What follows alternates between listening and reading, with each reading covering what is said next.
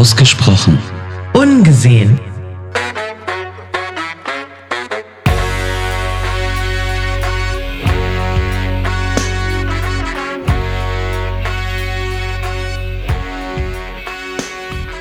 Hallo meine Lieben, willkommen zu einer weiteren Folge, einer besonderen Folge unseres Podcasts Ausgesprochen Ungesehen.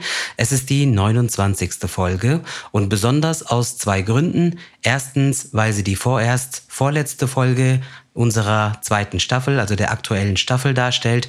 Und zweitens, weil wir heute zu dritt sind. Das heißt, wir haben heute einen Gast. Aber zunächst möchte ich gerne meine liebe Jenny begrüßen. Hallo liebe Jenny. Hallo, lieber Tari. Hallo, liebe Zuhörer. Wie geht es dir? Gut.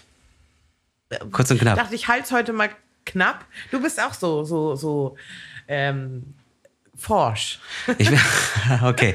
Äh, um das Ganze ganz kurz ein wenig zu entspannen, ich habe eine Mitteilung äh, zu machen. Also natürlich äh, an dich und auch an alle Höris. Ähm, ich bin jetzt bald mit meiner, äh, dran mit meiner Boosterimpfung. Also jetzt die nächsten Tage. Ich werde jetzt demnächst Oh, meine ja. dritte Impfung erhalten und äh, bin schon sehr gespannt. Also bin gespannt auf die, ja, weiß ich nicht, ob ich irgendwelche Nebenwirkungen haben werde oder was auch immer. Aber ich habe gedacht, das ist jetzt der richtige Zeitpunkt. A, ist das jetzt bei mir ja so ziemlich genau sechs Monate fast her seit der zweiten Impfung. Äh, und zweitens bin ich ja jetzt für längere Zeit in der Türkei und habe ich gedacht, dann äh, ist das eigentlich ganz gut, dass wir das jetzt noch hinter uns bringen und dann kann ich beruhigt fliegen. Ja. Äh, weißt du schon, wann du dran bist? Ja, wenn alles klappt, am Nikolaustag. Ah ja, 6. okay, ist ja auch bald, ist ja auch nicht mehr lange hin. Ja. Ja. Da wünsche ich uns auf jeden Fall alles, alles Gute.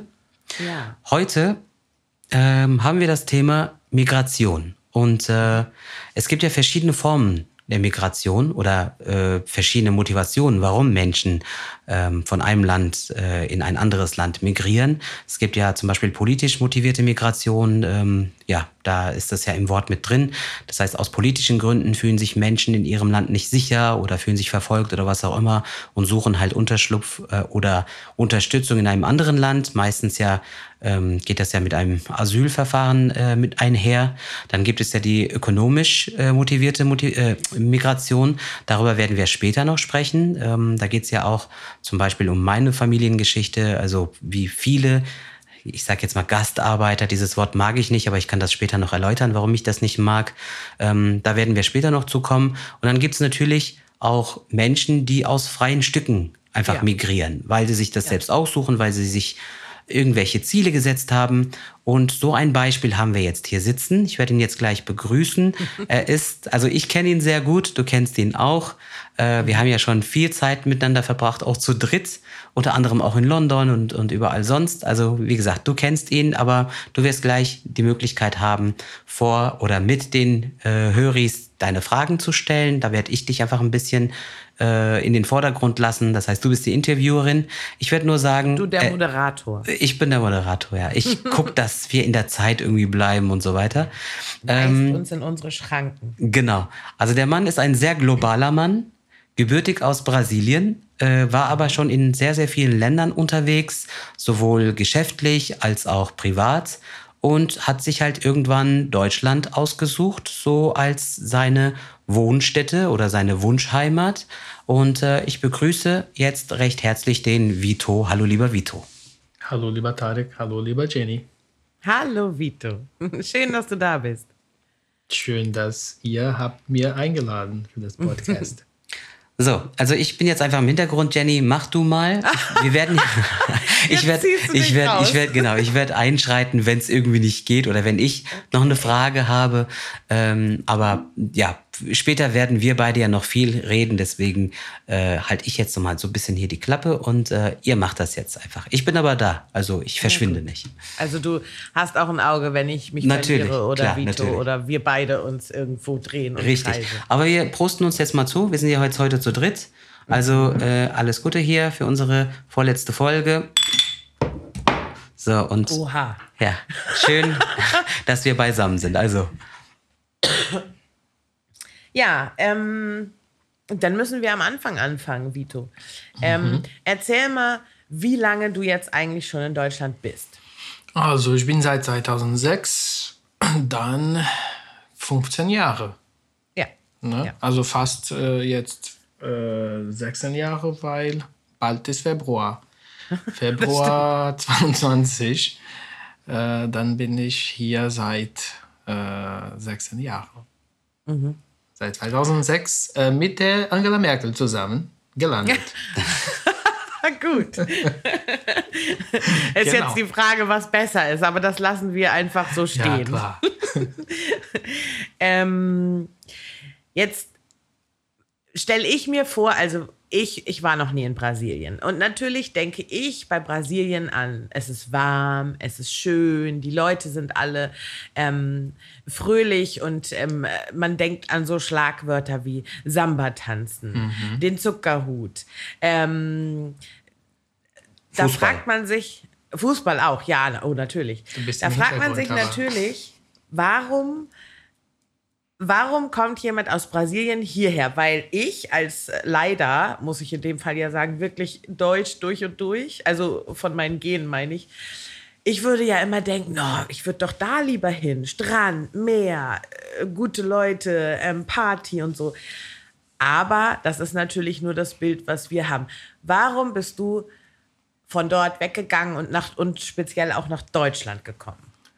Ja, also ich glaube, ich bin gerne in Brasilien, ähm, wegen den Freunden, wegen der Familie. Aber ich bin nicht gerne in Brasilien wegen äh, der Politik, wegen äh, der Armut, äh, wegen verschiedener Probleme, die wir haben dort. Äh, und ich bin auch nicht gern in tropischem Wetter. Das ist ah, dann, ah, okay. Ja, das passt, dann, passt wie Tarek. Der mag auch lieber Kühle. Genau. Dann äh, habe ich auch ähm, in einem kleinen Dorf gelebt, bis mhm. ich zwölf war. Und das kleine Dorf war nicht so, äh, so tropisch. war tropisch, aber nicht so wie die Hauptstadt am Strand. Das hatten mhm. wir noch 19 Grad abends und das war ja okay. Aber als ich dann äh, zur Schule gegangen bin, also älter geworden bin und dann äh, zur Uni und so in der Hauptstadt am Strand, das war immer 28 Grad. Oh. Dann habe ich nicht mehr so das, also ich habe immer so die, diese, diese Fernweh äh, nach Winter, nach Herbst. Ich bin auch äh, oft nach Argentinien geflogen, weil da es ist natürlich südlicher und dann da kann man sogar Schnee äh, sehen ja. und so weiter und so fort. Also ich fühle mich sehr wohl im Herbst und Winter. Hier in Deutschland. so verrückt. Vor allem, ja. äh, ich meine, ich kenne das ja aus den anderen Gesprächen. Ähm, es ist natürlich aus deutscher Sicht ganz toll, wenn man sagt, boah, äh, monatelang oder am besten das ganze Jahr über Sonne. Aber ich glaube, wenn du das äh, über 30, 35 Jahre irgendwie hast und ja. es gibt einfach quasi keine Jahreszeiten, ähm, dann, ich meine, es gibt, es ist fast jeden Tag 28 Grad, so wie er das halt sagt. Und wir haben wirklich dieses Wetter gecheckt. Also egal welche Jahreszeit hier ist, äh, eigentlich brauchst du gar nicht nach dem Wetter zu gucken. Also wenn es mal ausschlägt, dann sind es mal 27 oder 29, aber meistens ja. sind es wirklich 28 Grad. Und das ich halt glaube, bei einer hohen Luftfeuchtigkeit noch. Äh, ja, und ich, ich glaube schon, dass das, es stresst was ich so meinte, ähm, verwechseln viele, inklusive mir, natürlich immer mit Urlaub. Und natürlich mhm. ist es mhm. eine Sache, wenn man in Urlaub dahin fliegt und es ja. ist schön warm und Palmen und alles. Aber wenn man da lebt und auch arbeiten muss bei so heißem Wetter und so, dann ist ja. es natürlich bestimmt noch mal was anderes. Ja. Gab es denn für dich, als du dich entschlossen hast, von Brasilien wegzugehen, war sofort klar Deutschland oder gab es noch andere Optionen? Es, gibt, es gab Optionen, weil ich habe angefangen mit meiner Doktorarbeit damals und dann äh, habe ich zuerst gesucht nach einem Stipendium, aber es gab auch eine, eine Vorgeschichte. Ich habe schon ein paar Jahre, ich hatte schon Deutsch gelernt, äh, nicht so super erfolgreich, weil ich war sehr, ein sehr faules Student von, von der deutschen Sprache in Brasilien und es gab natürlich kein Deutscher dort so, so easy ne, zu, zu, mhm. zu praktizieren, die, die deutsche mhm. Sprache. Ähm, aber dann zufälligerweise mein Betreuer da an der Uni war ein Franzose, der hat äh, angefangen mit einer Kooperation mit Berlin, Mannheim und Ulm. Und ich konnte dann äh, in diesem Kooperation quasi mich anschließen. Und ja. äh, dann habe ich für Ulm mich entschieden, für das das erste Jahr.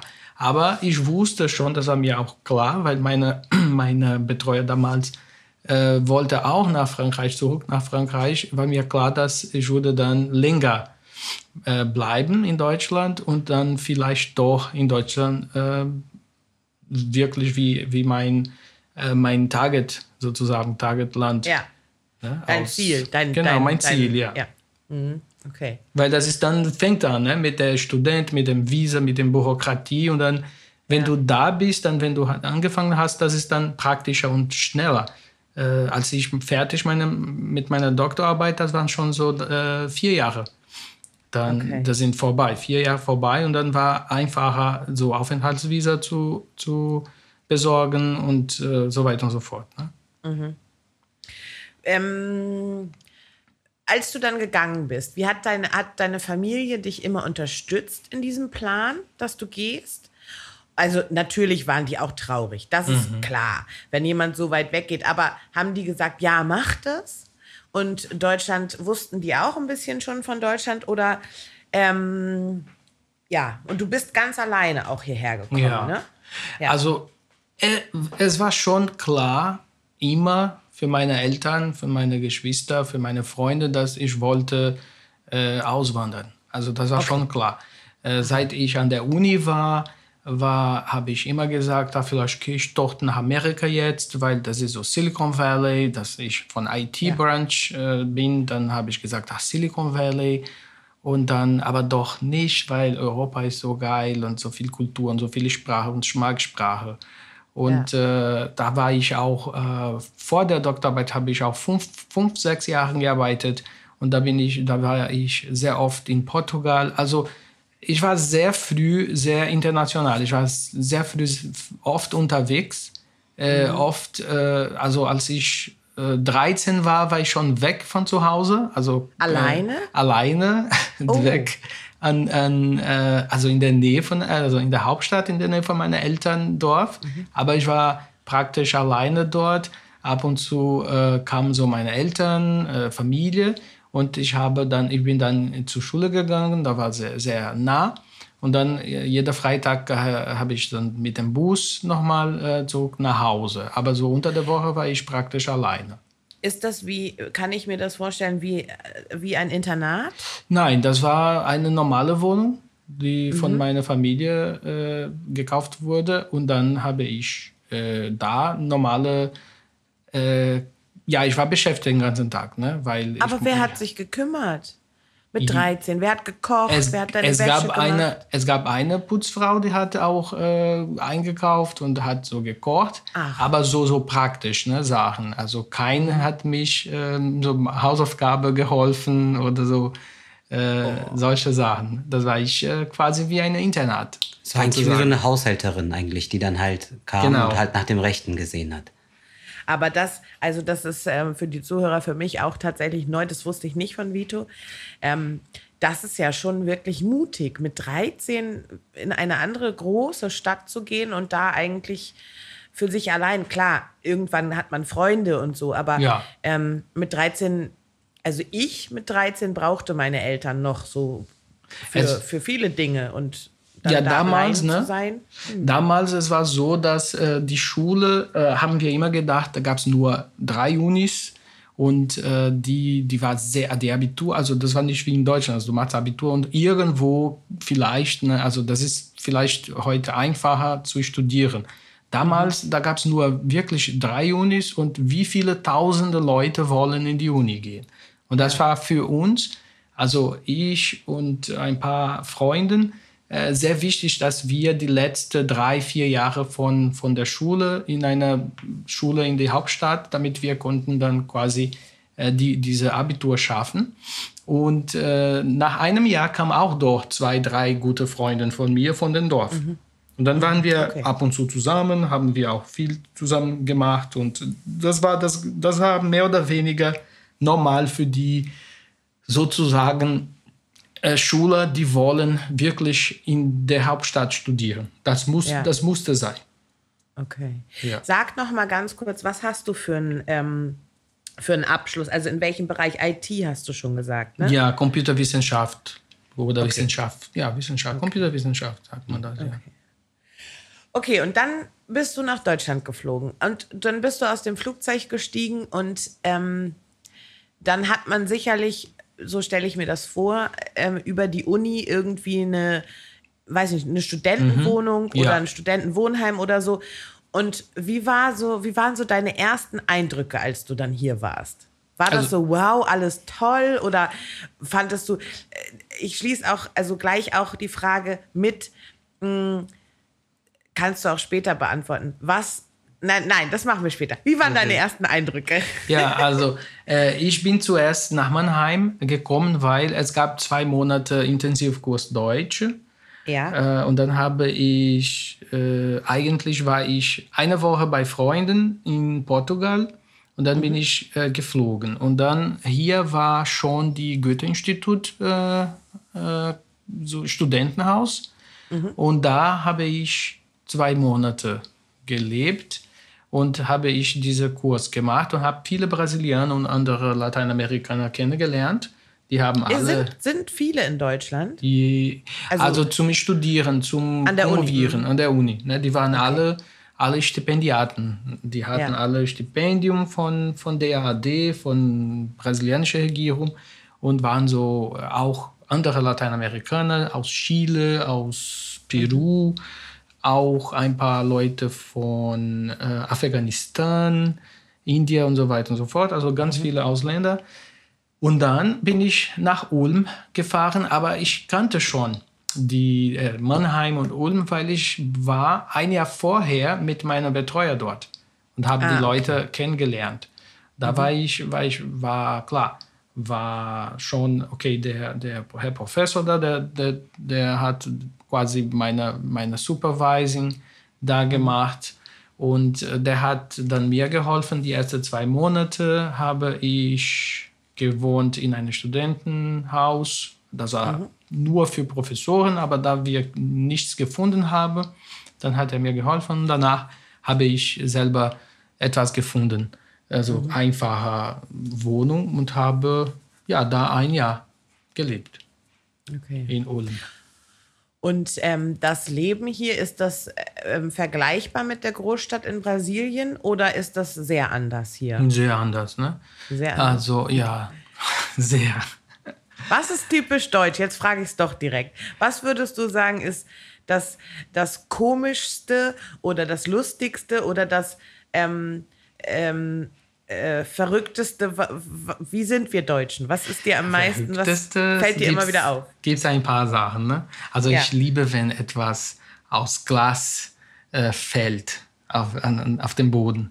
Weil da kommt sofort, also alle sind so still und dann sofort jemand mit einem Staubsauger. Das Okay. finde ich so geil, weil ich sage, guck mal, jedes, jede, in jedem Dorf, in jedem Raum, in jedem Zimmer, das wird so passieren. Das ist so, so interessant. Ist das in Brasilien nicht so? Nein.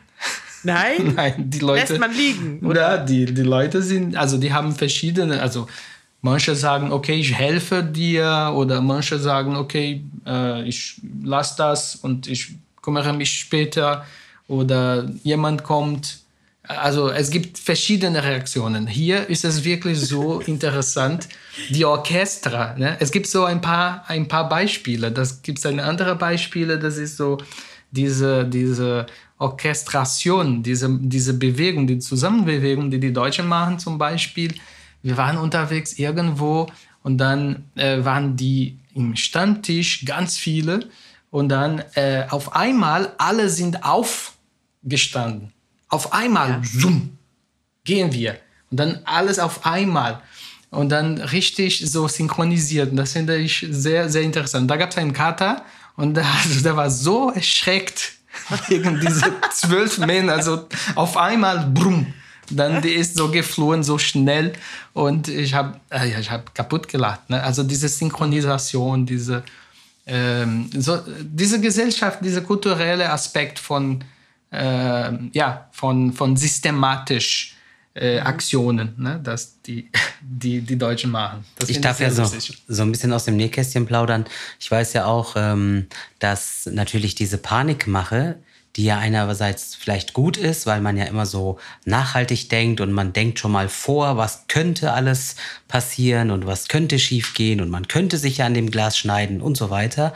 Also immer diese Schreckensszenarien, ähm, warum äh, die man halt versucht zu vermeiden, sagen wir es mal so, äh, die führen ja auch im schlimmeren Fall dann natürlich dazu, dass, äh, ja, jetzt greife ich was vor, ähm, das habe ich ja durch die Gespräche oft gehört, ähm, die Gesellschaft ja auch in vielerlei Hinsicht ein bisschen gelähmt ist. Also, dass einfach ähm, Entscheidungen äh, sehr, sehr schwer sind, jetzt aus Sicht von Vito. Also ich weiß das ja immer, weil er das vergleicht und das immer so geäußert hat. Aber vielleicht wäre das jetzt so die Stelle, äh, dass man da nochmal drauf eingeht. Also eher auch mal so die negativen Dinge, was halt eher nicht so gut funktioniert oder halt einfach anders funktioniert. Ja, das hätte ich auch noch gefragt. Was, was, was, Vito, was du gut findest an Deutschland? Also das eine war halt lustig oder komisch oder, ähm, aber was findest du wirklich gut? Was, ja, ich und was findest du wirklich schlecht? Okay, ja, ich finde es gut, äh, verschiedene Sachen auch. Also viele äh, coole Sachen, also die, die, die Organisation der Stadt und die, ähm, dass die vier, viele Parken haben und dass wir äh, Fahrradweg haben und äh, dass wir mehr Sozialjustiz haben hier in der Gesellschaft, mehr Demokratie, äh, mehr Inklusion.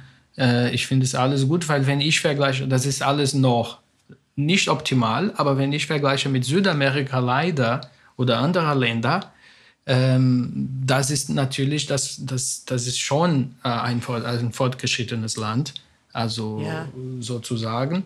Und äh, ich fühle mich auch wohl, weil hier haben, haben die Menschen mehr oder weniger die minimale Konditionen, so die minimale Bedingungen für zum Leben. Ne?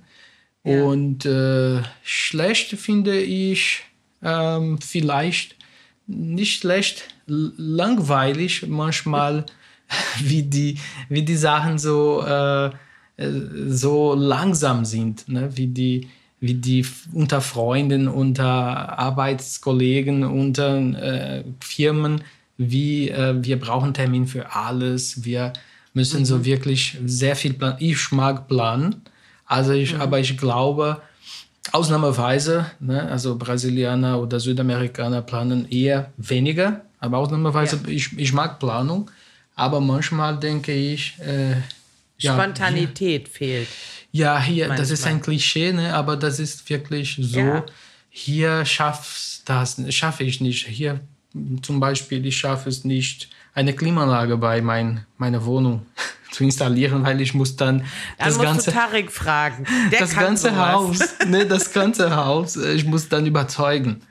Äh, also ja. dann ist also es geht um eine feste Klimaanlage, nicht so eine mobile, wie wir ja, die nicht hatten. eine mobile. So. Genau. Okay. Ja, und äh, das, äh, das ist so ein bisschen äh, locker in, in Portugal oder in Brasilien oder in der mhm. Türkei weil ähm, ja, also hier minimale Sachen sind schon eine Störung.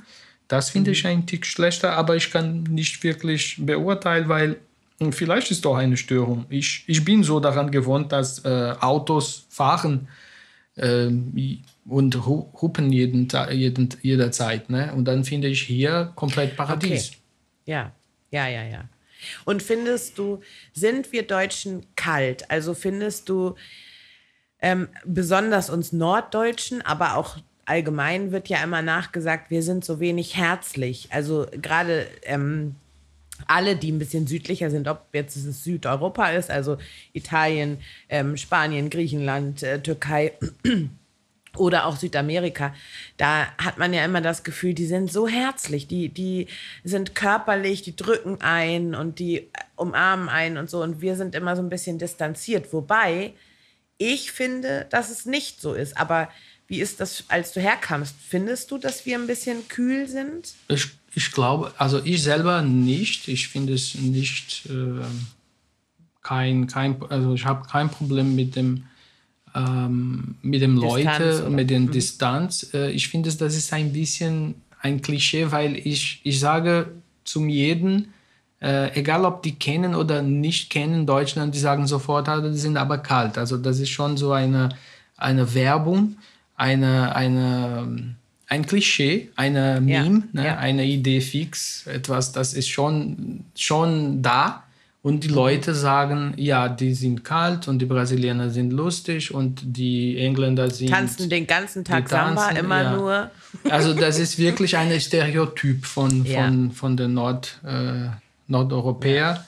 Ähm, aber ich glaube nicht, das ist unbedingt so. Äh, ich glaube, es gibt Personen, die sind natürlich kalt Mhm. und Personen hier, die sind so äh, wie, äh, wie Brasilianer, Mhm. also wie warm, warmherzig und, und Mhm. auch, äh, es gibt auch Brasilianer, die sind sehr kalt. Also ich bin sehr warmherzig eigentlich. Ich bin eigentlich, müsste ich woanders herkommen, weil ich bin gar nicht, in manchen Dingen bin ich gar nicht typisch deutsch. In vielen wahrscheinlich schon, weil ich es nicht anders gelernt habe, aber ich bin, ich drücke die Menschen immer sehr gerne. Ja, ich glaube, Ähm, ich, wir kennen auch viele Deutschen, die, also ich habe Die auch so sind, ja, ne? Klar. Ja, ja, ja. Und ich kenne auch viele Brasilianer, die nicht so sind. Mhm. Das ist auch so. Ja. Oder Also Spanier. was, was ich halt manchmal so schade finde, ich hatte ähm, auch zwei Kollegen im Theater bei mir, die ähm, kamen aus Kolumbien. Und das waren zwei Freunde, die sind auch nach Deutschland gekommen, auch für Studium, sind aber jetzt beide zurück in Kolumbien.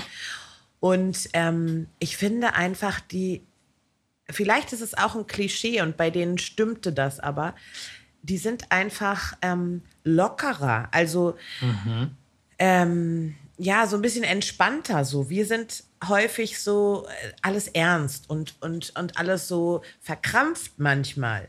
Und ich habe das Gefühl, viele südländische Menschen oder Südamerikaner, also sind einfach so ein bisschen, ja, also das Beispiel ist äh, zum Beispiel gut, ähm, du machst hier einen Termin mit einem, sagen wir, Klempner. Und du hast den Termin um 10. Und der ist nicht um 10 da. Oh Gott, Deutschland, wo bleibt der? Warum kommt der nicht? Und in anderen Ländern ist es so, ja, okay, der wird schon kommen. Vielleicht kommt er nicht um 10, vielleicht war er im Stau, vielleicht hatte er noch einen anderen Termin vorher. Und wir sind immer gleich so, oh Gott, das geht nicht, der kommt zu spät. Und weißt du, das meine ich, man ist so verkrampft oft, weil wir das halt so gewohnt sind. Und das finde ich wirklich neben anderen Dingen, aber das, das würde ich mir wünschen, dass wir das auch mehr hätten, so ein bisschen entspannter zu sein und zu sagen, ja Gott, dann kommt er halt um halb elf statt um zehn oder so. Ja, also ich würde sagen, in Südamerika, er kann kommen, er kann nicht kommen. Also, das ist nicht so, dass er kommt. Ach so, Ja, also. vielleicht kommt er gar nicht. Ja, genau. Deswegen bin ich ganz entspannt hier, wenn, wenn die Leute kommen, so um 10.05 Uhr oder 10.30 Uhr, das ist mir komplett normal. Aber in Südamerika und in der Türkei, meine Güte, Ja. kannst vergessen. Ja, ja. Wenn er nicht kommt um 10.30 Uhr. Lass die Türkei aus dem Spiel. Über die reden wir jetzt noch nicht. Genau. Hast du manchmal Heimweh, Vito? Nein, habe ich nicht. Nein. Ich habe Fernweh. Immer. Du hast Ja. Immer wo ich Okay. bin, ich habe Fernweh. Okay, aber das ähm, erklärt sich auch, weil du ja wirklich sehr global, was wir am Anfang schon gesagt haben, unterwegs bist. Und weil natürlich heute auch durch die ganze Technik, du kannst immer telefonieren mit der Ja. Familie, Videocall, ähm, es ist ja alles möglich. Und auch natürlich hinfliegen, wenn nicht gerade Corona ist. Aber, ähm, aber so richtig, dass du sagst, ich vermisse meine Heimat, das hast du nicht. Nein, ich habe es nicht, weil es ist auch interessant, wie du sagst. Jetzt mit WhatsApp, äh, Skype und so weiter und so fort. Ich war seit drei Jahren nicht, ich habe nicht mehr meine, meine Eltern besucht und dann letzte Oktober war ich dort. Aber als ich da war, es ist so, wie, als ob ich da immer wäre gewesen. Weil Ja. das war, das war, das ist immer so nah. Wir reden so oft zu, unter der Woche und ähm, E-Mails und WhatsApp und so weiter und so fort, weil auch mit meinen Freunden dort, auch mit äh, äh, verschiedenen Leuten in verschiedenen anderen Ländern, die ich denke, wow, jetzt bin ich, also ab und zu bin ich auch oft in Porto, in Portugal und dann habe ich guten Freunden und dann, wenn ich auch die wiedersehen, das ist, als ob wir haben dann gestern noch Ja. etwas getrunken Ja. haben. Ja. Ja. Also dieses El Electronic Prox Proximity, das gibt so. Diese elektronische Nähe. Ja, Mhm. elektronische Nähe. Nähe, ja. Ja. Okay. Und ähm, das heißt, äh, du könntest dir auch nicht vorstellen, dass du zurückgehst nach Brasilien. Nein. Nein. Nee, ich kann mir nicht vorstellen. Ich kann mir vorstellen, ähm, eine, ein Leben mehr, mehr Bewegung. Also ich möchte so gerne sechs Monate in Frankreich zum Beispiel leben, wohnen, ein bisschen Französisch lernen. Ich möchte so gerne auch äh, in Japan äh, wohnen. Ja, in Japan, Asien generell. Ne? Und äh, ja, nach der, nach der, also ich glaube, 2002, 2003, ne, 2023 oder so, da konnte ich schon äh, langsam anfangen mit so diesem Projekt langfristig. Ich habe schon äh, zweimal in London, du warst auch da dabei. Ja. Äh, aber das waren so sechs Wochen oder zwei, zwei Monate, zweieinhalb. Und Ja. äh, jetzt langsam denke ich, wow, ich konnte wirklich ja, sechs Monate in, in Tokio wohnen. Das wäre etwas für mich. Also ich finde das super. Ich finde, ähm, ihr beide habt jeder auf seine Art eine unglaublich große Freiheit, dadurch, dass ihr im Prinzip beide von da arbeiten könnt, wo ihr gerade seid. Das kann ich ja nicht. Ich sitze im Büro. ich ich ähm, muss ins Büro gehen und selbst wenn ich Homeoffice mache, ich muss mich ja an meine Zeiten halten. Also ich könnte ja nicht irgendwie, wenn ich jetzt in Japan bin, da ist auch eine riesige Zeitverschiebung. Da- Das funktioniert ja nicht. Und ich finde, das ist ein riesengroßes Glück, dass ihr das so könnt. Also Ja. ich bin da, da bin ich wirklich neidisch. Also ich gönne euch das total, aber ich, das würde ich auch super gerne haben, dass man einfach sagen kann, ja, ich habe meinen Laptop, ich habe mein Telefon, ich kann überall sein und kann trotzdem arbeiten oder eben Tarek, ich kann Musik von überall aus Ja. machen und so.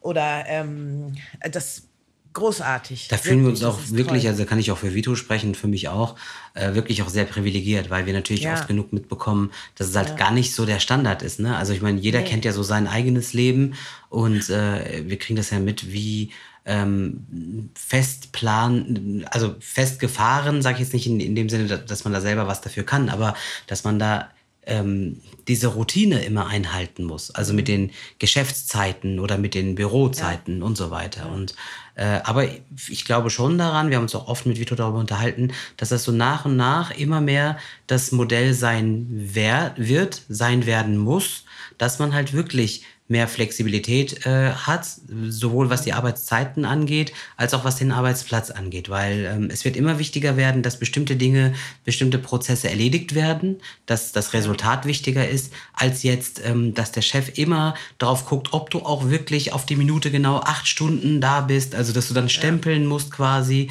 ähm, und äh, was auch immer. Oder wenn du mal gerade halt nicht erreichbar bist, aber trotzdem äh, fristgemäß alles lieferst, dann ist ja alles in Ordnung. Und ich glaube, dass die Pandemie, äh, so blöd auch vieles gelaufen ist während der Pandemie, aber eines äh, gezeigt hat, dass einfach viel, viel mehr Homeoffice möglich ist, wenn es halt muss, äh, als bisher überhaupt in Erwägung gezogen wurde. Ja. Und ich hoffe nicht, dass wenn die Pandemie im Griff ist, dass dann alle wieder zu den alten Strukturen wieder zurückkehren und sagen, so, jetzt brauchen wir das alles nicht mehr, jetzt bitte wieder fünf Tage die Woche Büro. Also ich hoffe, dass, dass die Menschen einfach gelernt haben, dass man auch ein bisschen mehr da Flexibilität reinbringen kann. Was natürlich auch für die Umwelt ähm, wieder eine Entlastung wäre. Wenn du nicht jeden Tag ins Büro fahren musst, ähm, dann, was weiß ich, verringert sich das ja einfach auch äh, als in, in Form von, äh, was weiß ich, äh, hier äh, Abgase und was auch immer halt, die Belastung äh, für die Ja. Umwelt, was du Ja. dann halt machst.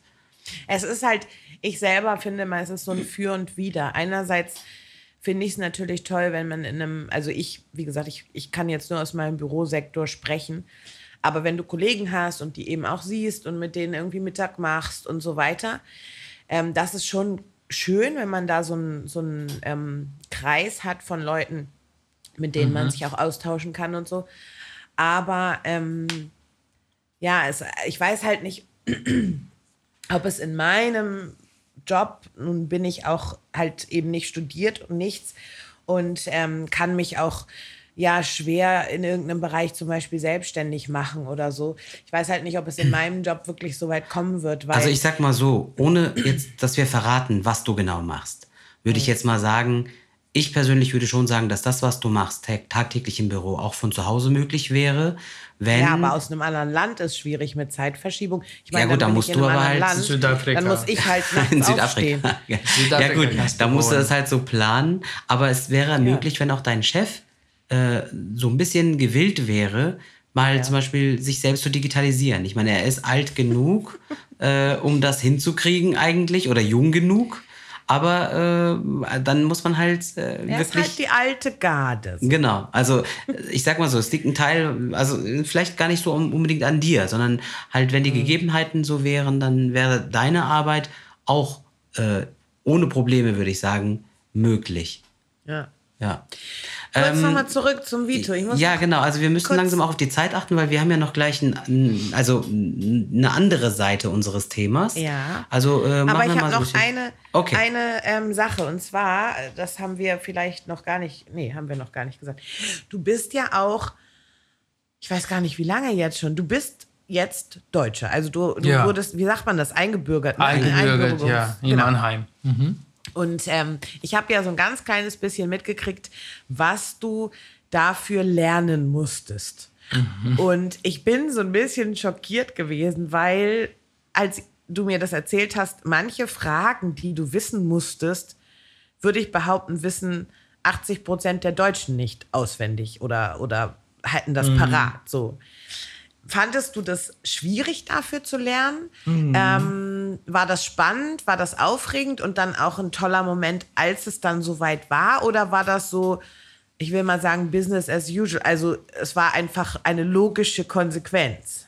Ja, da war überhaupt nicht schwierig, war nur lustig, so, weil natürlich kommen Leute aus 120 Ländern nach Mannheim, nach Deutschland und es gibt natürlich kulturelle Elemente, die sind sehr wichtig und die wir Ja. wissen, dass andere Länder nicht so denken oder so ähm, die Gewohnheit äh, haben und dann, ich glaube, das ist für einen Brasilianer oder ein globales Menschen wie- ich, die war immer unterwegs hier in Europa, das war, das war ein Tick lustig, aber ich habe verstanden, das war, das war ganz, ganz in Ordnung, also die Prüfung ist sehr schnell, habe ich äh, sehr schnell gemacht und äh, also Führerschein war viel, viel schwieriger.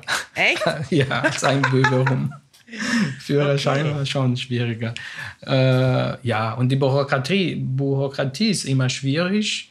Äh, da war schon so ein Mhm. Auch für paar, uns, auch für ja, uns. für alle. ne? Also für mich auch, wenn ich irgendwie zum Amt muss, irgendwas, Ja. äh, viel Papier, Genau. ähm, viele Fragen, viel auszufüllen und man versteht Genau. es nicht. Genau, das war alle, äh, ja, das war, das war, aber das war okay, das war sch- schneller, als ich gedacht habe. Und ich glaube, das ist auch eine, eine große Freude, weil du bist nicht nur Deutscher, du bist, äh, du kannst in 26 oder 7 27, ne, weg, ne, mit England, dann äh, 26 äh, Ländern du kannst Du bist leben. Europäer. Ja, also du quasi. kannst in, in Italien leben, du kannst äh, in Portugal, in, in Irland, was weiß ich. Äh, Das, ich glaube, das ist eine, ähm, eine Privileg, so Aber du Europäer hast zu die sein. doppelte Ja, ich habe die Staatsbürgerschaft? doppelt. Ja. Da, da habe ich auch, kann ich auch äh, in Brasilien ganz normal, lebe ich auch in Brasilien ganz normal und habe ich auch eine, meine Firma in Brasilien und äh, in Portugal. Also äh, das ist äh, das ist für mich ein großer Vorteil, dass ich die beiden Nationalitäten habe. Und auch in Amerika ne, kann man so fliegen ohne Visa, ohne, also nur diese elektronische äh, Form und Dies das ESTA, war's. was alle müssen, ne? Genau, das ESTA. Australien und Kanada und Neuseeland, das ist alles einfacher. Ne? Ja. Na ja, gut, schön. Also dann kommen wir zum Schluss. Spannend. Ja. ja. Also ich finde, es ist eine tolle Geschichte und sehr spannend und sehr, ähm, ja, toll. Also von, von, von den Anfängen den Mut zu haben überhaupt und dann den Mut, so weit wegzugehen, auch wenn du es gar nicht als so mutig siehst, aber ich finde das schon mutig. Und dann einfach so in der Welt zu Hause zu sein, finde ich toll. Wirklich. Dankeschön. Ich finde es toll auch, dass Ja, ich das, das- machen kann. Ja, es wäre auch komisch, wenn nicht. Na gut, also lieber Vito, wir danken dir, dass du dir die Danke Zeit euch. genommen Ja. hast äh, und auch äh, die Fragen äh, beantwortet hast. Und äh, wir könnten natürlich stundenlang weitersprechen, aber Ja. das, Das verschieben wir wir, einfach. Das machen wir privat. In ging- the pub, In, in die the pub, genau, in, in, In der Kneipe. Aber das, das äh, würde jetzt den Rahmen hier sprengen. Es ging ja auch darum, einfach mal einen Einblick zu verschaffen, ähm, in welcher Form äh, oder welche Form der Migration es halt gibt. Ich danke dir, dass du Dankeschön. hier warst. Ähm, Ich auch. Dankeschön. Genau, vielen lieben Dank. Du bist entlassen, du bist befreit. Vielen Dank. Und wir machen jetzt einfach weiter. Ich hole mein Bier, danke schön. Okay, Tschüss. Dein Bier. Genau. Jetzt darfst du auch trinken. Genau. Ich hole mein Bier. Genau. Deutsches Bier oder Äh, was für ein Bier? äh, weiß ich jetzt nicht, er ist jetzt schon weg. Also. Äh, ähm, okay, also. Das ist jetzt. Ja, das war ein, eine Geschichte. Genau, das war jetzt eine Geschichte, ein Beispiel, ähm, wie Migration funktionieren kann aus freien Stücken. Aber oftmals, leider, ist es ja auch so, dass halt Migration eben nicht aus freien Stücken geschieht. Mhm. Und das habe ich ja eben äh, genannt. Äh, es gab ja einmal die politisch motivierte und die ökonomisch motivierte Migration. Und wir hatten ja in einer der letzten Folgen, ähm, wolltest du ja so ein bisschen mich noch äh, befragen, wie meine Familie, ähm, die ja einfach symbolisch für viele Familien steht, also viele italienische, türkische, jugoslawische, also gut ex-jugoslawische, dann später hat sich das ja alles nochmal gesplittet. Früher war das ja alles unter dem Dach Jugoslawien ähm, verzeichnet gewesen. Ähm, Ja. Also einfach meine Familie symbolisch steht sie halt für viele, viele Familiengeschichten. Ähm, Klar, ich wollte wir müssen nur natürlich auch berücksichtigen, dass das eine ganz, ganz andere Zeit war. Ne? Natürlich. Also, und ich wichtig. muss auch ganz ehrlich sagen, ähm, ja, ich sag das nicht jetzt, ich sag das später. Äh, Und zwar m, wollte ich ja sagen, warum ich dieses. Jetzt sagst du es doch. nee, nee, ich, ich, das, das, dazu kommen wir später. Ähm, es ist ja so, dass, dass äh, die Gastarbeiter, und ich mag dieses Wort nicht, ich kann auch genau sagen, warum. Ich sag das am besten jetzt, dann haben wir es hinter uns. Weil, äh, ich meine, natürlich ähm, wüsste ich jetzt ad hoc auch keinen besseren Begriff, weil wir diesen Begriff schon immer gehört haben. Aber Gastarbeiter impliziert ja, beinhaltet ja, dass du A, nur Gast bist. Das heißt, du darfst gar nicht so viele Ansprüche stellen. Du musst dich halt mit dem zufrieden geben, äh, was halt nun mal da ist, weil Gäste äh, werden ja letztendlich damit zufrieden sein müssen, was sie vorfinden. Und Arbeiter, irgendwie klingt das halt so ganz komisch. Also ähm, das impliziert für mich halt nicht, dass du hier zu Hause bist. Und das, äh, das heißt auch, dass die, Ja, der. Anspruch nicht drin ist, dass du hier zu Hause sein wirst. Also irgendwie habe ich immer mehr, je älter ich werde, ein Problem damit, äh, mit diesem Begriff Gastarbeiter. Aber warum? Also äh, es ist natürlich, wie gesagt, immer wieder, ich hatte gestern auch noch ein sehr intensives Gespräch, ein ganz anderes Thema, erzähle ich dir auch noch mal privat. Ähm, natürlich muss ich, sage ich das jetzt, weil ich eben so urdeutsch bin. Also ich mag das auch nicht immer so hervorholen, aber es ist halt so. Und dazu noch in der Großstadt, in der weltoffenen Stadt und so weiter groß geworden bin und immer schon lebe.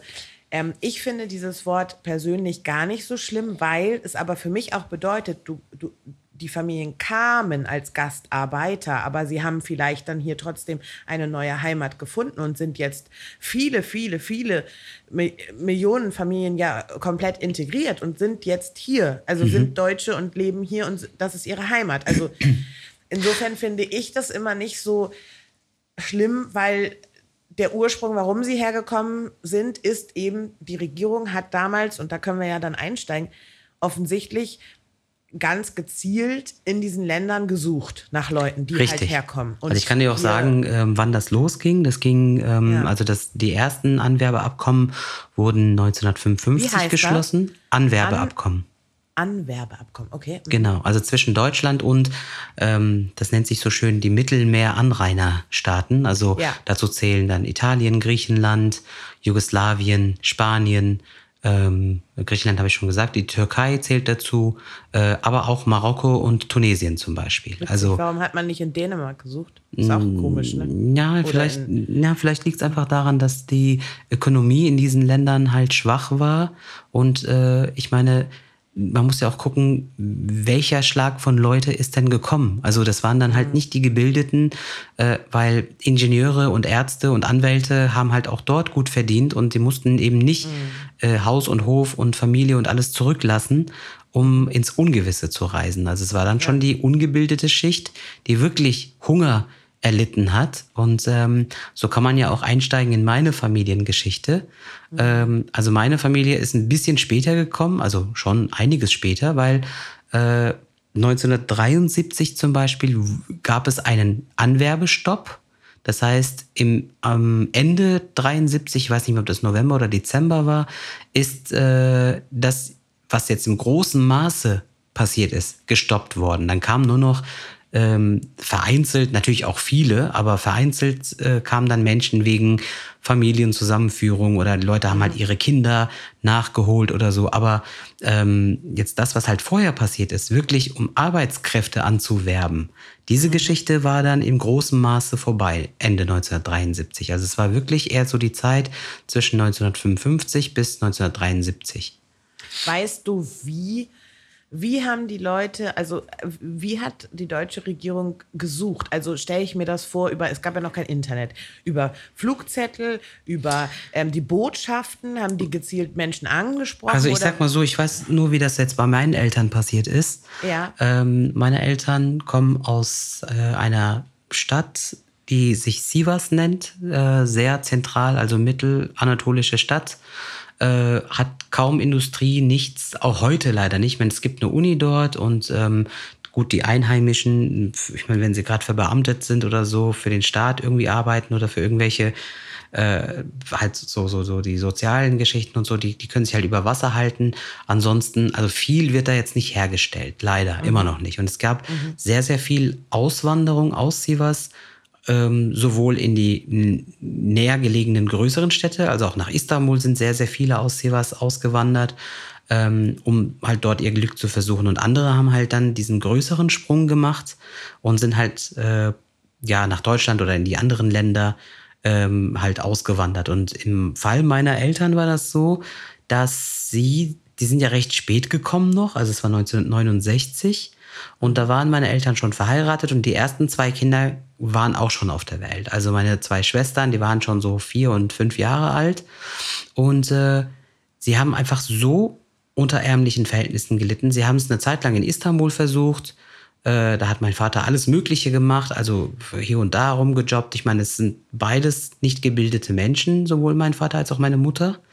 Und äh, er war als Tagelöhner unterwegs äh, oder halt auf Märkten irgendwelche Sachen verkauft, von Obst, Gemüse bis Socken oder was auch immer. Also all, eigentlich all, jeden Job angenommen, der halt irgendwie ihm ein bisschen Geld eingebracht hat. Aber das war halt nichts Halbes und nichts Ganzes. Und irgendwann ähm, das muss halt vielleicht ein halbes Jahr oder ein Jahr zuvor gewesen sein, bevor sie es letztendlich geschafft haben, kamen halt Menschen, die bereits in Deutschland waren. Das waren Bekannte und die haben halt gesagt, ja, ähm, komm, äh, lasst äh, uns doch hier äh, euch quasi mit auf eine Liste setzen. Es gab dann halt so Agenturen, quasi wie das so. Arbeitsamt, okay. die äh, kooperiert haben mit Deutschland. Die standen dann in Verbindung.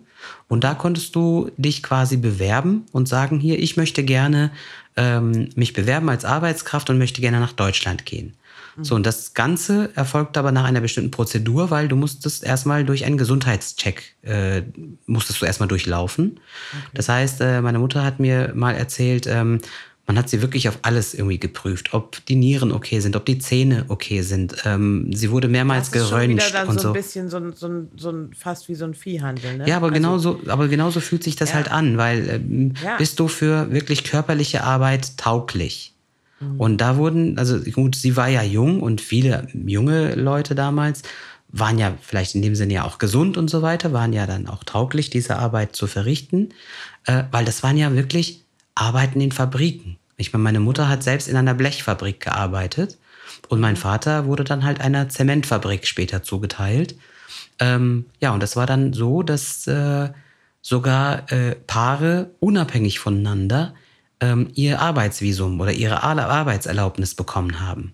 Und das war in unserem Fall war es so, dass meine Mutter zuerst ihre Erlaubnis bekommen hat. So, und dann plötzlich äh, nach ein Auch paar krass, Monaten. ne? Ja, das, ich meine, Also ich stell meine, dir da mal vor. verlässt du als Mutter deine Kinder. Also Genau. das stelle ich mir am schwierigsten vor. Ja. Um in ein völlig fremdes Land, die konnte wahrscheinlich null Deutsch. und Nein, gar auch nichts. Keine, bis auf die, die, die eben ja auch davon vielleicht erzählt haben, aber sonst keinerlei Kontakte wahrscheinlich. Klar, ich meine, du ne? musst dir mal vorstellen, Jenny, das sind Menschen, also meine Mutter ist nur bis zur dritten Klasse geschult worden. Ja, ja, Also mit acht oder achteinhalb hat ihre Bildung schon aufgehört. ja. Und das war's. Also sie konnte lesen und schreiben. Da war sie sogar schon vielen Frauen äh, mehrere Schritte voraus äh, in ihrer Generation. Das heißt, meine Mutter war schon eine belesene Frau im Vergleich zu den anderen, ja. äh, weil sie lesen, schreiben und rechnen konnte. Aber du musst dir wirklich vorstellen, du hast nur bis, bis du acht oder neun bist deine Schulbildung genossen und mehr nicht. Und mit diesem Horizont und mit diesen, äh, mit diesen Grundlagen gehst du in ein Land, wo du die Sprache nicht beherrschst. Du hast ja gar keine Ahnung, was auf dich zukommt. Du, du willst nur, dass es dir und deinen Kindern besser geht. So, und du kannst ja auch Also- keinen Schritt zurück machen, weil du hast dich nun mal beworben. Und klar, haben sich das vielleicht gewünscht, dass sie beide gleichzeitig einreisen können. Mhm. Aber dann hast du halt nun mal deine Erlaubnis bekommen vor dem Ehemann. So, was machst lang, du jetzt? welch, wie, wie viel Zeit lag dazu? ein halbes Jahr ungefähr. Okay. Ja, und äh, dann war es so, sie ist dann erstmal nach Istanbul gegangen. Also in Sivas wurden dann halt einige, einige Checks noch durchgeführt, halt äh, Gesundheitschecks und so weiter. Und dann, äh, als der Tag dann immer näher gerückt ist, es gab ja dann einen bestimmten Tag X, wo dann auch die Tickets gebucht worden sind, Zugticket und so weiter. Das hatten die dann alles äh, von der Firma ausgemacht, die, die sie einstellen sollte. Die haben das dann so. alles getimed quasi. Also so. die, ich sag jetzt mal ganz doof, um, um in dem, ich brauche das immer bildlich. Die Müller KG Genau. hat gesagt, wir brauchen hier mal zehn Fabrikarbeiterinnen oder Fabrikarbeiter und die haben dann auch das Ticket gebucht. Genau. Zum Beispiel. Okay. Die haben dann also einfach das gesagt- musste sie nicht selber bezahlen. Nein, Okay. Aber natürlich äh, musste sie halt für sich sorgen, weil ähm, bis zu diesem Tag X und die ganzen Gesundheitschecks und so weiter, das, da musste sich ja trotzdem irgendwie, äh, Ja. zum Beispiel in Istanbul, muss sie ja trotzdem irgendwo leben. Und wenn sie Ja, jetzt ja. nicht Verwandte oder Bekannte hat, dann ist es halt ständig die Hin- und Herfahrerei. Also Mhm. Kosten entstehen ja trotzdem. Und es gibt viele Menschen, die irgendwie ihr letztes Schaf oder was auch immer verkauft haben, damit sie das halt als Reiseproviant irgendwie mitnehmen können oder, oder was auch immer. Und im Fall von meiner Mutter war es halt so, ähm, in Istanbul gab es halt nochmal ein paar Gesundheitschecks und irgendwann saß sie halt in einem Zugabteil mit vielen anderen Frauen. Die Abteile waren anscheinend auch getrennt. Also es gab einen Abteil mit alleinreisenden Frauen und es gab einen Abteil mit alleinreisenden Männern.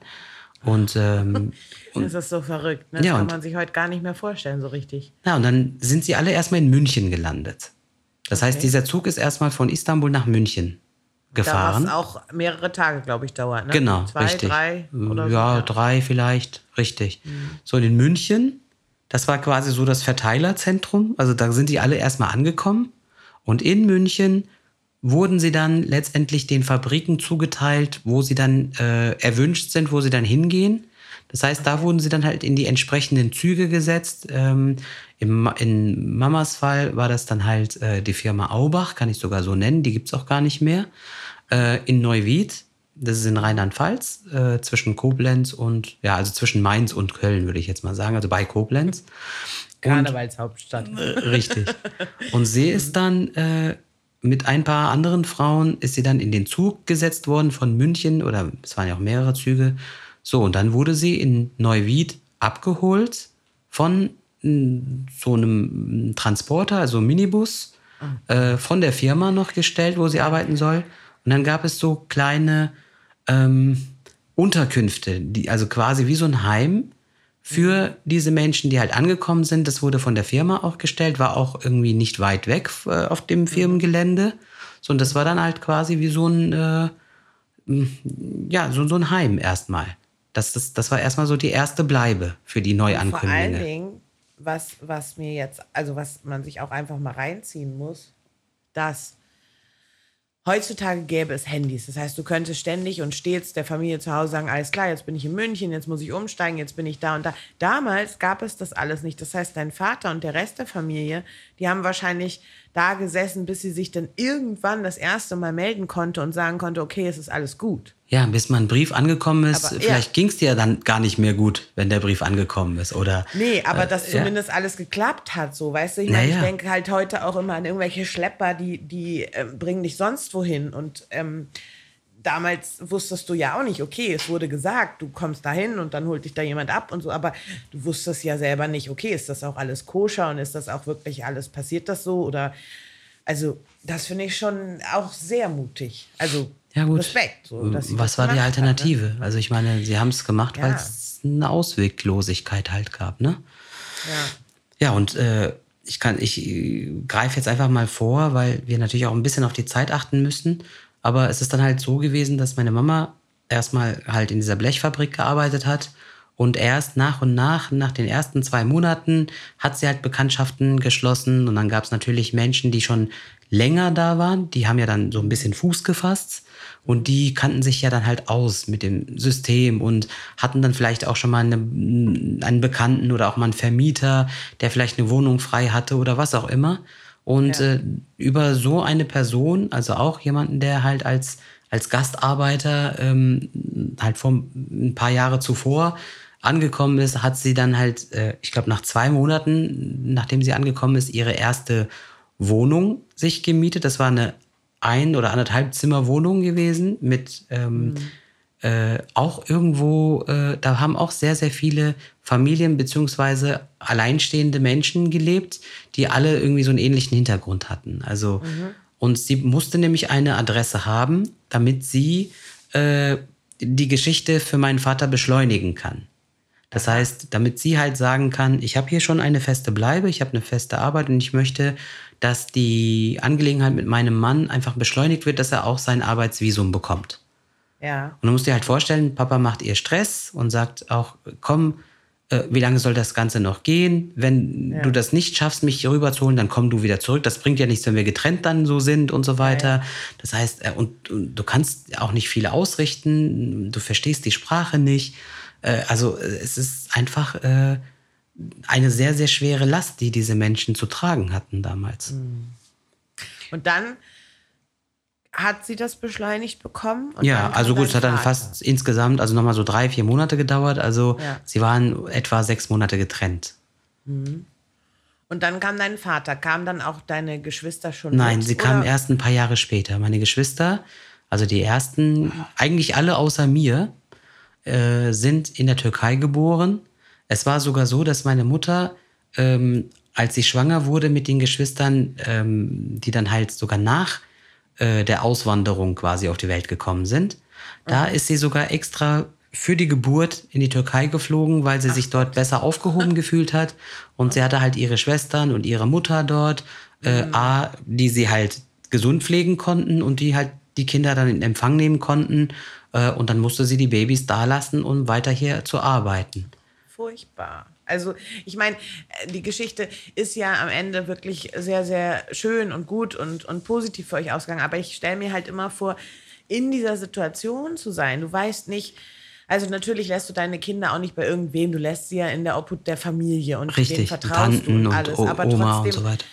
Aber diese ja Narben sind noch da, Jenny. sehen. Ja, aber diese Narben sind noch da. Also ich glaube, dass äh, bei meinen Schwestern immer noch so dieses Gefühl da ist, ähm, also der Verstand verzeiht, weil der Verstand weiß, es ging nicht anders, ja, und es musste Geld verdient werden und so weiter, aber das Herz äh, hätte sich vielleicht sich die Eltern verlassen. doch da gewünscht, fühlt Ja. sich verlassen, ja. Also äh, du musst dir halt vorstellen, du bist irgendwie acht oder neun Jahre alt geworden mittlerweile.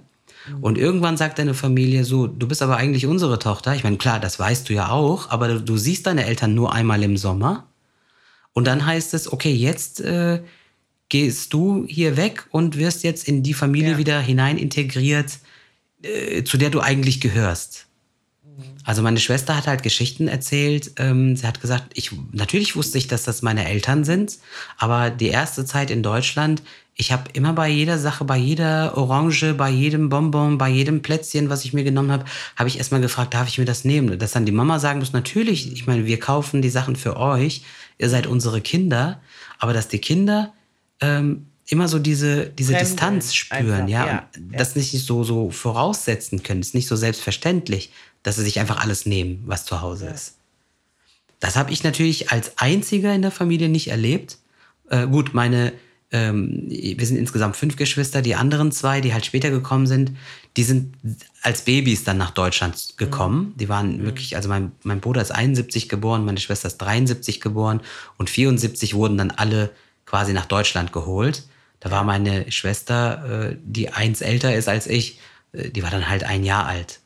Äh, die hat das Ja. dann nicht ganz so mitbekommen. Aber ähm, die ältesten Schwestern, die waren schon acht, neun. Also das war schon ein Alter. Sie sind die ersten zwei, drei Jahre in der Türkei in die Grundschule gegangen. Würdest du sagen, also deine Geschwister sind ja auch, ich glaube, alle in Deutschland ne? Ja. geblieben. Also äh, niemand hat irgendwie den Impuls gehabt, ich will zurück in die Türkei. Äh, jetzt vor kurzem oder? erst, seit zwei, drei Jahren, ist eine Schwester zurückgekehrt äh, mit ihrem Mann und mit dem aktuell jüngsten Kind. Die anderen Kinder von ihr sind auch schon hier verheiratet und so weiter. Mhm. Aber sie, ähm, das war dann halt so deren Plan, dass sie gesagt haben, Welche hier, war das? War das die älteste? Die älteste. die jüngste? Die älteste, Ja, okay, ja. okay, okay. Dann macht, es macht Sinn. Also völlig wertfrei, aber es macht Sinn, weil sie natürlich auch noch vielleicht Erinnerungen hat und ihr habt ja auch immer Kontakt dahin gehabt. Richtig. Aber ähm, Aber es liegt auch einfach wenn daran- die Jüngste gesagt hätte, ich gehe jetzt in die Türkei. So. Nee, das, das, das ist jetzt nicht so, nee. Und was würdest du sagen, deine Eltern haben die sich hier, also dein Papa lebt ja leider nicht mehr, aber ähm, beide trotzdem haben die sich hier, haben die sich irgendwann voll integriert gefühlt? Oder Nein, ist die nein, Heimat immer Nein, die Türkei gewesen?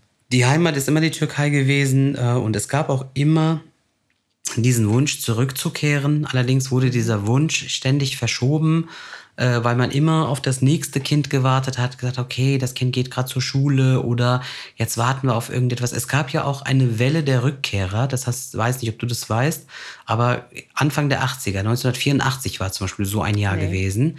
Da gab es eine Zeit, wo sehr, sehr viele Firmen äh, das unterstützt haben, dass diese Leute den Absprung schaffen und wieder zurückgehen in ihre Heimat. Also es sind sehr viele Menschen in dieser Zeit wieder zurückgegangen, weil sie Aber freiwillig. ja, Also sie haben halt hohe Abfindungen bekommen. Äh, und dann haben sie halt gesagt, okay, jetzt haben wir äh, quasi viel Geld auf einmal bekommen, auf einen Schlag. Und jetzt haben wir die Möglichkeit, uns entweder irgendwas zu kaufen oder uns irgendwie selbstständig zu machen oder irgendwie ein Lädchen aufzumachen oder was auch immer. Also wir haben auch so Freunde, die es geschafft haben, 1984 zurückzukehren. Gut, in meiner Familie war es aber gerade aktuell, da waren ganz andere Dinge los, weil das halt gerade so die Zeit ist mit meiner Erblindung. Also ich bin 83 erblindet und ähm, War das, auch ein Grund, glaubst du, dass deine Ja. Eltern hier geblieben Ja, ja, sind? definitiv. Weil einfach die medizinische und, und Definitiv. Ähm, der Umgang und so hier Ja. vielleicht ein bisschen anders und besser ist. Also das war zumindest so, äh, wo dann die Hoffnung wirklich zunichte gemacht worden ist, weil vorher war es immer irgendwie in der Schwebe, ja, wir gehen in drei Jahren, wir gehen in fünf Jahren und es war ja immer auch so eine Sache, mh, wir arbeiten noch ein paar Jahre, dann sammeln wir noch ein bisschen mehr Geld, weil das war ja äh, beidseitig ja eigentlich ähm, die Motivation gewesen. Also für den deutschen Staat waren diese Menschen ja nur auf Zeit da und für die, die gearbeitet haben, war es ja letztendlich ja auch ein, ein Projekt in einem bestimmten zeitlichen Rahmen, ja, dass sie gesagt haben, wir sammeln jetzt so viel Geld, wir sparen jetzt so viel Geld, bis wir halt ein bestimmtes Ziel, was wir uns gesetzt haben, erreicht haben, bis wir uns irgendwie unser Haus in der Türkei gekauft haben oder was auch immer. Viele haben es geschafft. Es gab, äh, also es sind irgendwie, keine Ahnung, 15 Millionen, nee, ich glaube, es, es war sogar von, von 25 Millionen die Rede, die im Laufe der Zeit äh, gekommen sind. Und letztendlich sind von diesen 25 Millionen oder so nur zwei Millionen geblieben. Die meisten sind wieder zurückgekehrt. Klar, sind jetzt natürlich die Kinder nicht mitgezählt, die dann halt in der zweiten und dritten Generation dann hier groß geworden sind, weil natürlich gibt es jetzt weit mehr als zwei Millionen ähm, Einwanderer in Deutschland. Aber von den ursprünglichen Einwanderern, von den ursprünglichen äh, Menschen, die zum Arbeiten hier gekommen sind, sind halt die meisten irgendwann wirklich gegangen. Und meine Familie zählt aber zu denen, die es nicht geschafft haben. Mitunter halt, also ich glaube, der, der überragende Grund äh, war wirklich ich, weil ähm, das war jetzt wirklich so der Zeitpunkt, wo es hieß, jetzt Das geht's kann definitiv nicht mehr. das kann ich aber auch ein Stück weit nachvollziehen, weil ich glaube, ähm, wenn ich zum Beispiel, vorhin, was wir mit dem Veto hatten, auch ähm, wenn ich jetzt auswandern würde, egal wohin, hätte ich oft doch den Impuls, wenn ich irgendwie krank werden würde und es müsste nicht mal was extrem schwerwiegendes sein. Also jetzt nicht, weil ich meine Erkältung habe natürlich, aber wenn ich jetzt irgendwie, ich hätte eine OP oder ich müsste, ich glaube, es wäre für mich auch der Impuls zu sagen, ich will nach Deutschland zurückgehen. Gibt auch noch ein paar andere Länder, wo ich mir das ähm, vorstellen könnte. Also die ganzen skandinavischen sind, glaube ich, medizinisch auch sehr gut aufgestellt. Aber man hat halt, also ich, das, Deutschland ist halt auch, was das angeht, schon recht ähm, ja, gut aufgestellt, sowohl in der Forschung als auch in der ganzen Wissenschaft und auch. Ähm, und es ist deine Muttersprache. Hygiene und so. Und es ist meine Muttersprache. Also rein psychologisch gesehen. Bei ähm, deinen Eltern aber nicht so. Nee, bei also meinen Eltern war es nicht so, nein. Ja, aber ich kann halt verstehen, dass man sagt, ähm, in meinem Fall, klar, weil es eben auch die Muttersprache ist und ich alles verstehen würde, was der Arzt oder die Schwester mir sagen. Ähm, aber in deinem Falle, ja, ich kann es verstehen, wenn man einfach ein gesundheitliches Problem hat, was auch nicht mal eben kurz für zwei Wochen da ist, sondern was sich verschlimmert oder nicht mehr gehen wird. Richtig. Verstehe. Ich, meine, ich bin ja durch Krebs erblindet, also durch einen bösartigen Tumor. Ich weiß gar nicht, ob ich das überhaupt in diesem Podcast bei irg äh, in irgendeiner Doch, Folge ich mal glaube bei gesagt der habe. Blinden, wo wir auch über deine Ah, das kann sein, ja. gesprochen haben. Mhm. Also ich bin ja durch einen bösartigen Tumor erblindet und äh, mit anschließend natürlich Chemotherapie und alles Mögliche. Und das war ja schon ein hartes Los, äh, was ich oder auch meine Familie dann damit gezogen hat. Und deswegen war es äh, schon, vor allem in der damaligen Türkei, äh, stand das halt überhaupt nicht zur Debatte. Also dann das Land hier zu verlassen.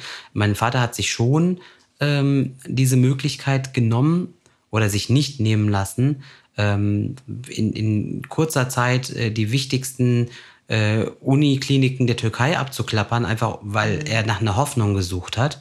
Aber als die alle gesagt haben, hier, äh, lieber Herr, Sie leben doch schon in Deutschland und ähm, da sind Sie doch schon eigentlich äh, am besten noch betreut. Warum kommen Sie überhaupt hier hin? Dann, dann machen Sie das Beste draus und lassen Sie Ihr Kind dort operieren und behandeln. Äh, da hat er halt seine Antwort auch erhalten. Ne? Ja, das stimmt. Glaubst du, würdest du so, also, okay, wir können ja die Zeit sowieso nie zurückdrehen, leider, oder manchmal auch zum Glück, aber ähm, wenn du es jetzt rückwirkend betrachtest, unter all den Miseren und den Umständen, würdest du trotzdem dem Ganzen einen, einen positiven Stempel unten drunter geben und sagen, eigentlich ist unsere Geschichte so schwer sie auch war und aus welcher Verzweiflung heraus sie auch entstanden ist, aber eigentlich hat sie doch ein gutes Ende genommen. Also wir sind alle gut geworden. Ähm, Also ich muss das trennen. Ich muss das trennen. Ich meine, ist das aus Tareks Sicht oder aus Sicht der Eltern? Ich würde sagen, aus Sicht der Eltern, alles in allem steht, glaube ich, doch eher ein Minus davor. Weil. Ähm, oh, echt? Würde ich schon sagen, weil ich glaube, dass äh, diese Zerrissenheit, ähm, du musst dir das da so vorstellen, äh, dieses Gefühl kennen viele von uns nicht. Also ich kenne es nur ein bisschen vielleicht, weil ich mich hier gut integriert fühle. Ich meine, ich habe immer in Deutschland Ja. gelebt und ich Ich spreche weiß, worauf perfekt Deutsch und so Ich weiter. kenne es nicht. Ja. Also, weil ich es nicht kennen kann. Ich, so sehr ich es Richtig. versuchen wollen würde, aber ich kann es nicht. Ich weiß nicht, wie Ich meine, was man überhaupt nicht rückgängig machen kann, Jenny, ist, du bist vor, ja, gehen wir jetzt mal nicht von 19, also jetzt nicht irgendwie 50 Jahre, aber ich meine, selbst wenn du 10 oder 20 Jahre deiner Heimat ferngeblieben bist, du zählst nicht mehr dazu. Das heißt, die Leute berücksichtigen dich nicht mehr. Sie zählen sich einfach, die, dich nicht. In, in der Heimat Du bist läuft das Leben ohne dich. Türke Genau. Und wahrscheinlich bist du aber auch kein richtiger Deutscher. Nee, das, das ja noch weniger. Ja. Schon von deinem Aussehen nicht, von deinem Namen her nicht, du sprichst nicht perfekt Deutsch, äh, du, Ja. du kannst dich nicht durchmogeln. Das heißt, du hast eigentlich gar keine Heimat mehr, weil die Heimat, die du verlassen hast, die hat sich verhän- verändert in deiner Abwesenheit. Du erkennst auch nicht mehr alles wieder. Du hast im Grunde ein Ideal von etwas, was einfach nicht mehr existiert. Also das, das Problem ist ja, wären meine Eltern immer dort geblieben, hätten sie ähm, vielleicht den Fortschritt mitgemacht, hätten sie miterlebt, wie sich Dinge verändern, wie irgendwelche Nachbarn wegziehen, andere dahin kommen, aber dann wären sie in diesem Tumult mit drin gewesen. Aber wenn sie da mehrere Jahre, Jahrzehnte fernbleiben und sagen, so, jetzt wollen wir zurückgehen, dann finden sie aber nicht mehr das hervor, was sie verlassen haben, plus das oder der Ort, wo sie die ganze Zeit ihre Zeit verbracht haben, da haben sie sich auch nie heimisch gefühlt. Also letztendlich sind sie komplett verloren. Und dieses Gefühl, äh, ich glaube, das geht nicht weg. Auch wenn deine Kinder ge gesund sind und auch wenn deine Enkelkinder, äh, aber du bist irgendwie, du hast ein sehr verlorenes Leben, weil du deine Wurzeln verloren hast. Und ich glaube, dieses Gefühl, äh, das ist sehr, sehr schwer zu beschreiben. Also ich empfinde es ein bisschen so, nicht komplett. Ich empfinde es immer dann, wenn ich mich in Deutschland erklären muss. Und ich muss sagen, ich bin froh, dass ich diesen Luxus habe, äh, sowohl perfekt Deutsch als auch perfekt Türkisch zu sprechen. Und ich komme in beiden Ländern gut klar.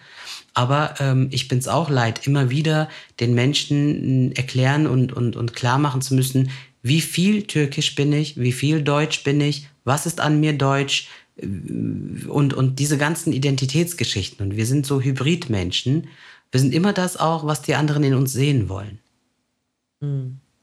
Ich finde es, das habe ich aber schon ähm, auch in einer vorangegangenen Folge mal gesagt, ich finde es halt so schade, weil ähm, ich kann es total nachvollziehen, wenn, soweit ich es eben versuchen kann, dass es irgendwann nervt und dass es irgendwie auch ähm, einem so ein bisschen so ein, so ein, vielleicht sogar manchmal auch so ein verlorenes Gefühl gibt. Ich finde es nur so schade, weil ich das auch oft frage, die Leute. Und ähm, ich tue es halt aus gar keiner ähm, Absicht, sondern einfach, weil es mich interessiert, weißt du? Mhm. Und ich mich natürlich jetzt dann auch frage, vielleicht mal was zum Nachdenken mitnehme und ähm, vielleicht auch zum Umstellen, ob man eben vielleicht auch zu schnell die Leute nach sowas fragt. Also vielleicht sollte ich einfach in Zukunft, äh, wenn ich sie gut kenne, also wenn ich dich jetzt irgendwas frage, dann glaube ich, nimmst du das mir auch überhaupt nicht. Ich habe auch gar kein Problem mit dieser Frage, wo kommst du ursprünglich her? Also ich weiß, dass es ja. andere Menschen nerven kann. Ich ja. selbst habe jetzt damit kein Problem. Bei mir fängt es halt an, wenn die Menschen mit den Vorurteilen, die sie in ihrem Kopf haben oder mit den Klischees, die sie ja. in ihrem Kopf haben, dann handwerkeln und sagen, ja, aber du bist kein typischer Türke. Oder ähm, wie fühlst du dich denn? Fühlst du dich mehr türkisch oder mehr deutsch? Und dann mhm. äh, wollen sie eigentlich, dass ich so antworte, wie es für sie halt am besten ist, wenn sie dann von mir eher oder in mir eher den Türken sehen, dann versuchen sie immer das, was halt vielleicht auch deutsch an mir ist, äh, wegzublenden. Und da bin ich doch der Türke für sie, weil manche hören ja dann bei mir einen Akzent heraus, den es einfach nicht gibt. Ja, mhm. ähm, ja, du sprichst fast akzentfrei Deutsch, wo ich einfach sage, okay, fast. äh, was stimmt denn bitte nicht? Ja, äh, oder wenn sie halt in mir den Deutschen sehen wollen, ähm, und ein ganz anderes Bild haben von einem typischen Türken, dann sagen sie halt, ja, aber du bist hier super integriert, also äh, du bist doch mindestens halbdeutsch oder so oder äh, nee, türkisch kannst du ja gar nicht sein, weil das beides funktioniert. Das verstehen irgendwie die wenigsten. Ja.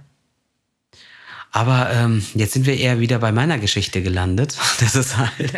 naja, aber sie ist ja un, unabdingbar verbunden mit dem deiner Familie. Richtig. Also, ich meine, da könnte ich jetzt auch stundenlang erzählen. Ich meine, ähm, wirklich, äh, ich würde mir wünschen, ähm, irgendwann, wenn du mal zu uns kommst, wenn auch meine Mama wirklich zugegen ist, ähm, ja. dass du mal direkt, äh, gut, natürlich werden wir helfen müssen, aber dass du mal direkt mit ihr sprichst und auch mal ihr in die Augen sehen kannst, wie sie fühlt und, und äh, wie sie das alles erklärt, oh weil. Da muss ich bestimmt weinen.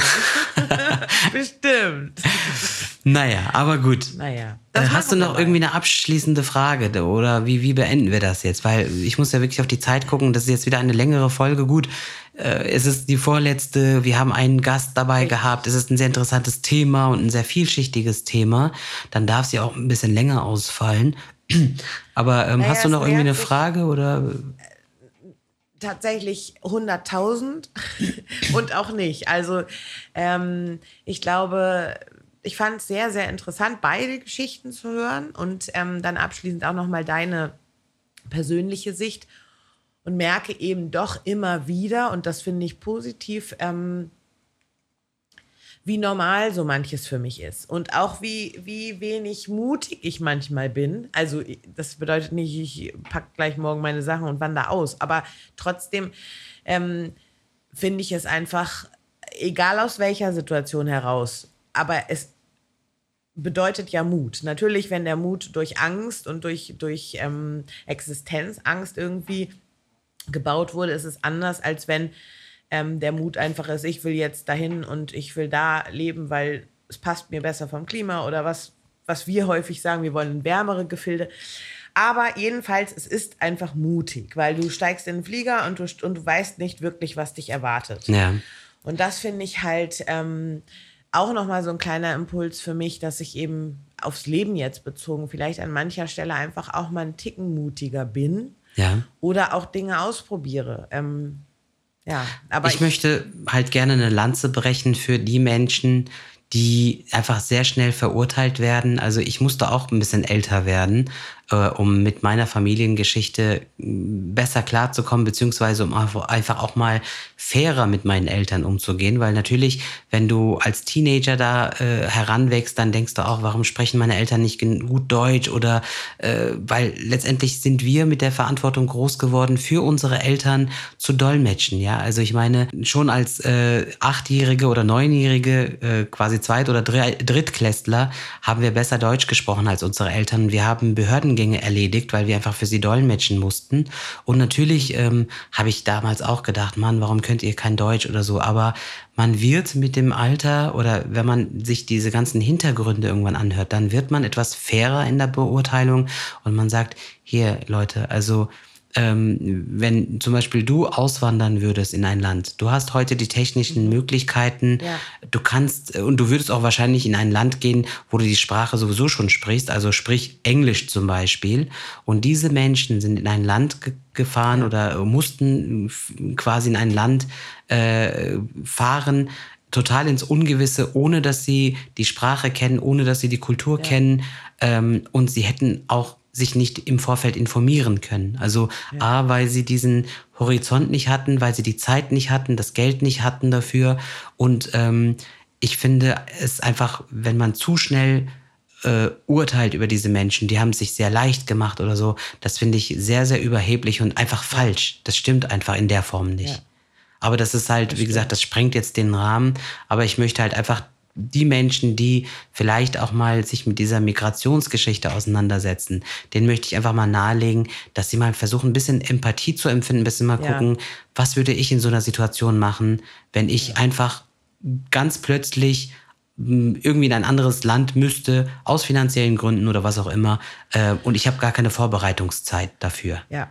Und das ist halt auch ein Punkt, der mich zum Beispiel auch bei den Geschichten, ich hatte das irgendwann, glaube ich, auch mal erzählt, dass ich, ähm, als die große Flüchtlingswelle kam, dass ich ein bisschen mitgeholfen habe, die hier zumindest erst zu versorgen.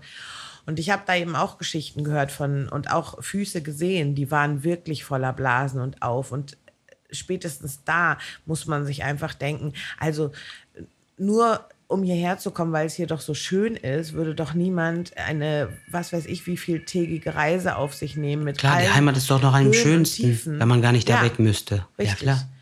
Und ähm, das ist halt auch häufig, das weißt du, wenn ich dann die Argumente höre, die haben alle ein, ein Handy und so. Ja, das ist deren einzige Verbindung vielleicht in die Heimat. Also um Gottes Willen, warum, warum ist es so verwerflich, dass die alle ein Mobil oder ein Smartphone haben? Nur dadurch können sie den Kontakt halten. Und ich würde mir einfach wünschen, wenn ähm, diese Folge jetzt auch im Speziellen vielleicht den einen oder anderen noch mal ein bisschen pusht und ins Nachdenken bringt und was du ge- genau was du gesagt hast, sich ein bisschen empathisch in die Lage des anderen zu versetzen und zu überlegen, was da vielleicht hintersteckt und dass es eben die wenigsten davon, die gibt es auch, aber die wenigsten Leute, die damals gekommen sind und die heute kommen, sind irgendwelche Sozialschmarotzer, die sich hier einen schönen Lenz machen wollen. Gut, das ist ein schöner Abschluss, oder? ja. Wir müssen zum, zum Schluss kommen. Ja. Also, ich danke dir ja, natürlich danke dir für dieses auch. schöne Gespräch. Unser Gast ist ja, dem haben wir schon gedankt, ähm, der Ja. ist ja jetzt weg. Äh, ich danke Jetzt natürlich haben wir den noch eine Höris. Folge gleich. Genau, jetzt haben wir noch- gleich. Jetzt haben wir noch eine Folge, dann. genau. Die folgt noch. Ähm, ja, aber ja, ich wünsche euch allen, liebe Höris, alles, alles Gute und äh, ja, passt einfach gut auf euch auf. Teilt weiterhin unseren Podcast. Also selbst wenn wir jetzt erstmal eine Pause machen nach der nächsten Folge, heißt das ja nicht, dass wir nicht zurückkehren und heißt ja auch nicht, dass man nicht auch ein, äh, ja, wieder zurückgehen kann und die anderen Folgen sich nochmal anhören kann und so weiter. Also teilt einfach weiter, gebt uns Feedback, wir sind ja noch weiterhin erreichbar und äh, ja, passt einfach gut auf euch auf. Macht's gut. Ja, ähm, auch von mir, ich bin gespannt auf die nächste Folge, ähm, ob wir sehr melancholisch sein werden oder ähm, ja, wie sich das anfühlen wird. Ähm, diese Folge war sehr zum Nachdenken für mich anregend und ich nehme da, glaube ich, einige Gedanken jetzt auch mit. Und äh, ja, es bleibt bei meinem Abschlusssatz. Seid und bleibt lieb zueinander. Tschüss.